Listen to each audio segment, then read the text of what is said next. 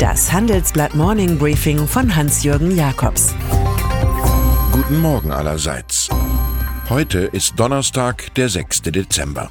Und das sind heute unsere Themen. America First, Huawei Last. Die Akte Facebook. Die Vergurkung des Digitalpakts. Donald Trump. Für ihn gibt es nicht nur Schurkenstaaten, sondern auch Schurkenkonzerne. Ganz oben auf der Liste Chinas Telekommunikationskonzern Huawei, der angeblich bei Spionage helfen soll. Auf US-Ansinnen hin hat die British Telecom nun begonnen, Huawei-Teile aus dem 3G- und 4G-Mobilfunknetz zu entfernen. Und in den Vereinigten Staaten, Neuseeland und Australien bleibt der chinesische Ausrüster beim künftigen 5G-Netz außen vor. Währenddessen lehnt die Deutsche Telekom solche Vorsichtsmaßnahmen genauso ab wie die Spionagestories an sich. Der größte Schlag gegen die Chinesen erfolgte im kanadischen Vancouver. Dort wurde Konzernchefin Meng Wanzhou verhaftet, da sie die US-Sanktionen gegen Iran ignoriert haben soll. Wahrscheinlich geht es weniger um die Sache als um den Namen. Sie ist die Tochter des Firmengründers und Ex-Armeeoffiziers Ren Zhengfei. Mark Zuckerberg und sein Datengespinst Facebook. Nicht jeder darf Freund mit ihnen sein. Twitter zum Beispiel ist kein Bellamy im System. Internetpionier Zuckerberg entschied persönlich, den Zugang zur Freundesuche bei Facebook für Twitters App Vine zu beenden. Das war Blacklisting. Netflix und Airbnb tauchten dagegen bei einem Whitelisting auf. Es öffnete den Weg zu sensiblen Daten der Facebook-Nutzer offenbar gegen Vergütung. All diese etwas klebrigen Interna breiten Dokumente aus, die jetzt ein britischer Parlamentsausschuss publizierte. Die krasse digitale Unterversorgung deutscher Schulen, sie führt nicht zu Investitionen, sondern zu politischem Grundsatzstreit. Die Bundesregierung will das Grundgesetz ändern, um so die geplante Gabe von 5 Milliarden Euro für Computer und Infrastruktur eng zu begleiten. 16 Bundesländer wehren sich. Die Ministerpräsidenten befürchten eine Machtübernahme durch den Hintereingang und votierten dagegen. Finanzhilfe ist ihnen lieb, Föderalismus aber heilig. Hunderttausende deutscher Schüler werden auf ihren iPhones und iPads dieser Tage nachlesen, was Union und SPD da gerade vergurken. Und das, obwohl die beiden Parteien sowohl im Bund als auch in vielen der rebellierenden Länder die Mehrheit stellen. Im Folgenden hören Sie eine kurze werbliche Einspielung. Danach geht es mit dem Morning Briefing weiter. Man muss nicht alles besitzen.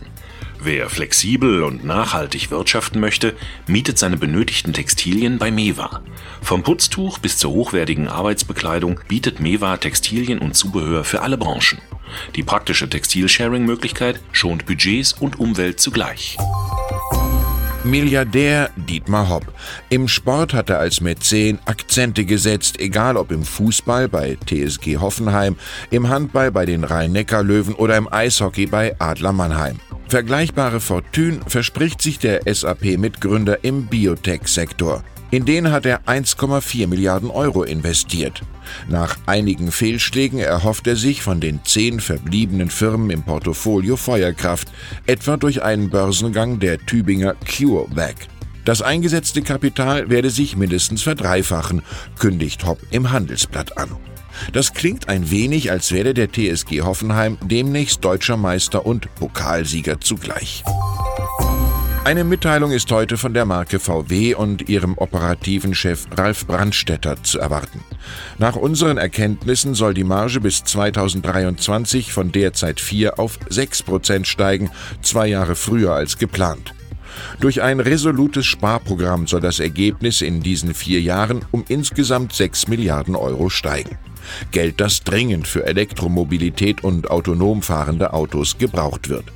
Hinzu kommt der Spruch des Tages von Cicero. Die Menschen verstehen nicht, welch große Einnahmequelle in der Sparsamkeit liegt. Der Skandal um die Panama Papers vor zweieinhalb Jahren kochte er hoch.